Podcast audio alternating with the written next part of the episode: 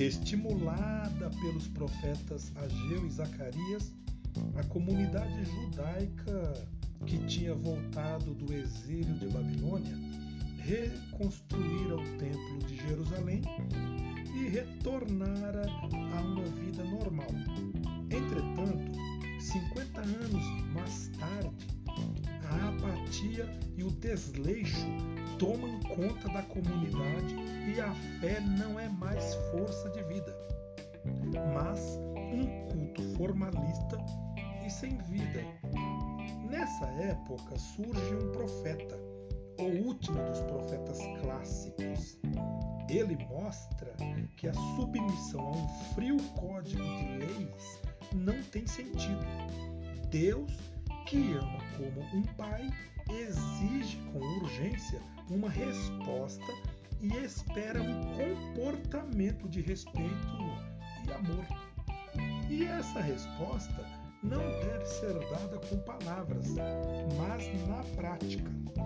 Uma liturgia celebrada com coração e vida. Uma vida matrimonial responsável e um relacionamento social baseado na justiça. Em estilo de perguntas e respostas, Malaquias obriga os ouvintes a rever a rever sua fé e lutar contra a hipocrisia de uma religião desligada da vida cotidiana e da prática da justiça.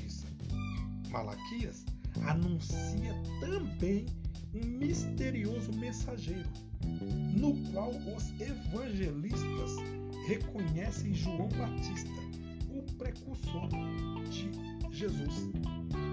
Por fim, o profeta relembra que Deus não se esquece dos justos, isto é, daqueles que procuram fazer a vontade de Deus, levando adiante seu projeto.